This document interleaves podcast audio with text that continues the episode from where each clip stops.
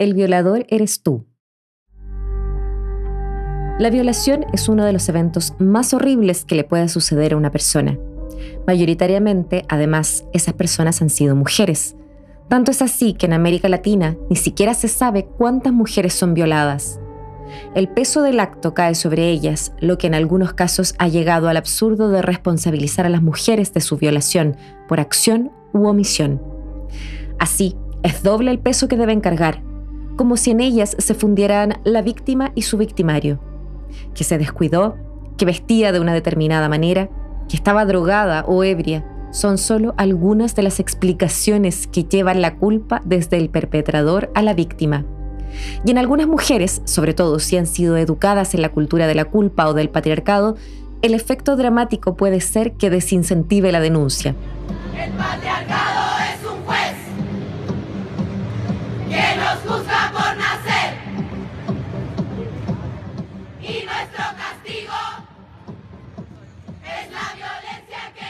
Pero la propia lucha de las mujeres ha hecho que los tiempos cambien. Y en el último año, por ejemplo, se ha globalizado la afirmación del colectivo chileno Las Tesis, el violador eres tú, negando así esa absurda atribución de culpa a quien, desde todo punto de vista, es la víctima. Se resquebrajan los pilares patriarcales que someten a la mujer y la relegan a una ciudadana de segundo grado. Ni una menos es otra afirmación que se universalizó desde los colectivos feministas argentinos y en efecto, si algo se saca limpio en estos años, es que ya ninguna está sola. Todas comparten la incomodidad de viajar en el transporte público y sentir las miradas levidinosas de los pasajeros, sin saber cómo reaccionar cuando la mirada pasa a algo más.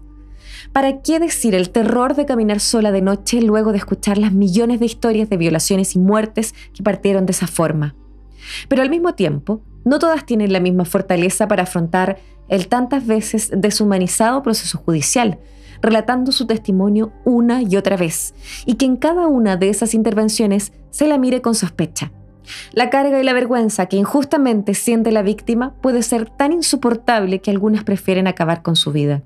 Pero incluso en esos casos, cuando muchas ya no están, hay otras que le prestan sus voces como si de chamanes se tratara, ya que la impunidad no es aceptable en los tiempos que vivimos. No más, nunca más. Si bien ya existe una desigualdad solo por el hecho de ser mujer, puede en muchos casos sumarse a ello no tener los recursos para una buena defensa. O sea, si de algo estamos claros, es que en este país la justicia beneficia al mejor postor ante esto, nuevamente las mujeres han dado el ejemplo, mediante muchas organizaciones feministas que intentan acortar esta brecha y entregar apoyo legal a las víctimas, ya que defender a una es defender a todas. Por Antonia, por Ámbar, por Nicole, por María Pía Castro, por los 44 femicidios, los tres suicidios femicidas y las seis muertes relacionadas por la violencia femicida en lo que va del año. Distintos crímenes pero en todas, de una u otra forma, el machismo operó con el peor desenlace posible.